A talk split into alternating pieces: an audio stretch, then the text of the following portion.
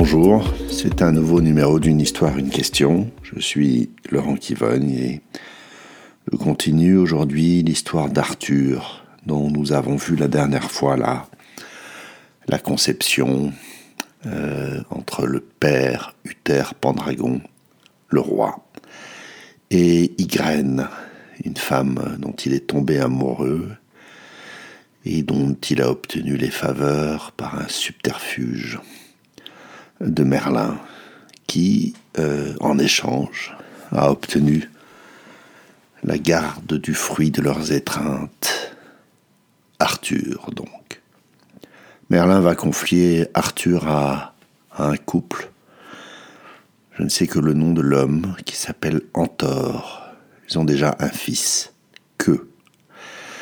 Euh, Merlin leur confie euh, en demandant qu'ils soient élevés euh, aussi bien que leur propre fils, avec le même soin et la même affection.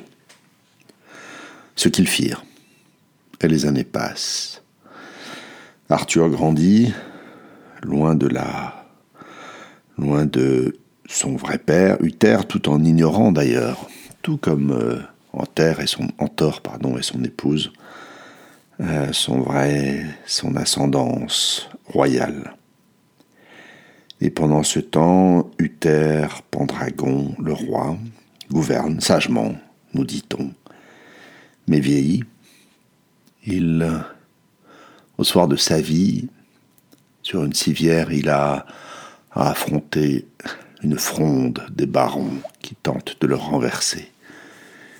Il va se faire conduire sur le champ de bataille euh, sur un brancard, et de là il remportera la victoire. Mais il meurt quelques jours plus tard. Se pose alors la, question de la succession du terre Pendragon. On consulte Merlin, qui dit qu'il ne saurait être juge en cette affaire, mais qui donne son avis. Nous ne sommes pas loin de Noël, dit-il le Dieu des dieux, le roi des rois, euh, Jésus, donc, décidera, nous dit-il, comment ils pourront désigner le roi. Et le jour de Noël, après la messe, il y a sur le perron de l'église, de l'église un grand bloc de pierre qui est apparu là. Et sur cette pierre, une enclume, et fiché dans l'enclume jusqu'à la garde, fiché dans l'enclume et même fiché dans la pierre au travers de l'enclume, il y a une épée. Tous s'émerveillent de ce miracle, s'émerveillent et s'inquiètent aussi. C'est étrange cette apparition. On fait venir l'archevêque, qui n'est pas moins inquiet, s'approche néanmoins et qui finit par lire une inscription gravée sur cet étrange monument qui dit que celui qui retirera l'épée de la pierre sera roi. Tout le monde veut essayer, naturellement. C'est la discorde qui s'installe. On fait revenir l'ordre et on établit un ordre pour essayer de retirer l'épée de la pierre, mais personne n'y parvient. Tous décident alors de, rester jusqu'à ce qu'on sache qui sera l'élu. Et dans l'après-midi, il est de coutume d'aller voir les chevaliers s'affronter en joute, non loin de là. Tout le monde abandonne l'épée dans la pierre, y compris Antor et ses deux fils, son fils de sang et son fils adoptif, que est Arthur. Que veut combattre, mais il a oublié son épée. Il demande à Arthur d'aller lui chercher. Arthur s'exécute, retourne au logis, mais n'y trouve pas d'épée. Elles ont été rangées et enfermées par les dames du logis qui, elles aussi, sont allées voir la joute.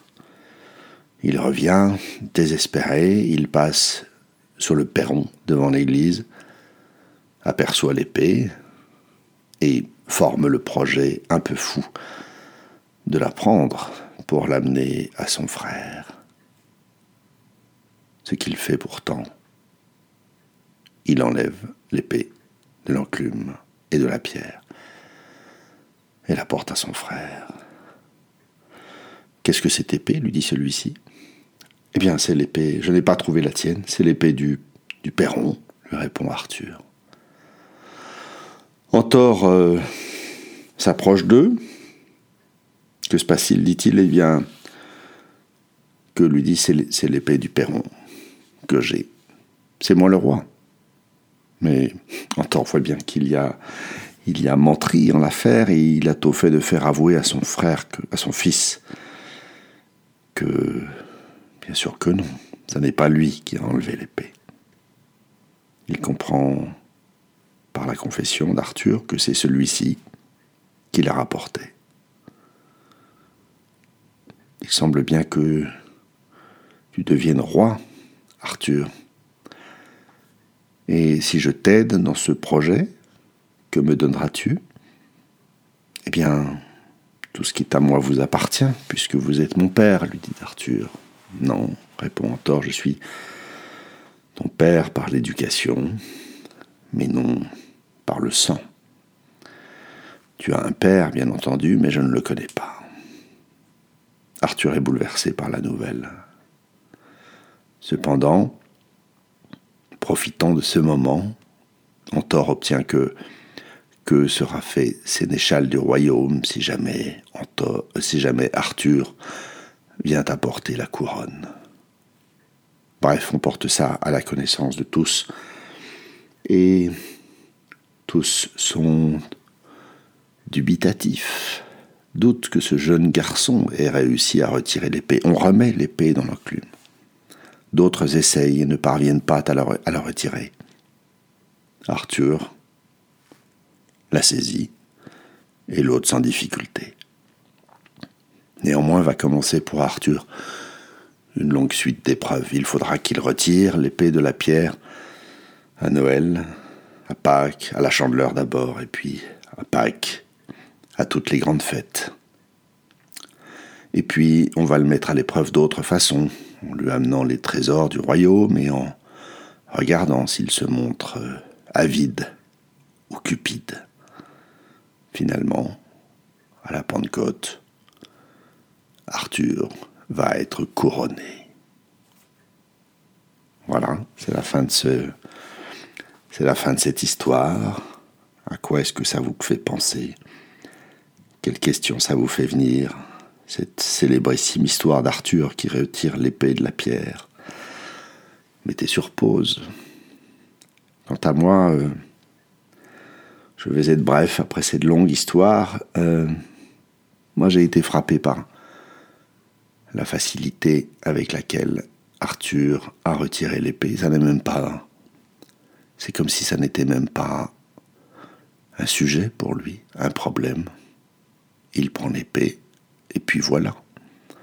Peut-être même s'étonne-t-il que les autres n'y arrivent pas aussi bien que lui. Cependant, ce qui va être difficile, c'est de faire reconnaître autres et à tous qu'il est bien la bonne personne. Et c'est en cela que je, je, me pose la question de cette juste place dont on parle parfois, qui n'est pas seulement celle auquel on a droit, mais celle que les autres nous reconnaissent. Et il m'est venu en écoutant cette histoire que peut-être cette juste place pour chacun d'entre nous viendrait de quelque chose que nous saurions faire sans y prêter attention. Voilà, c'est la fin de ce numéro.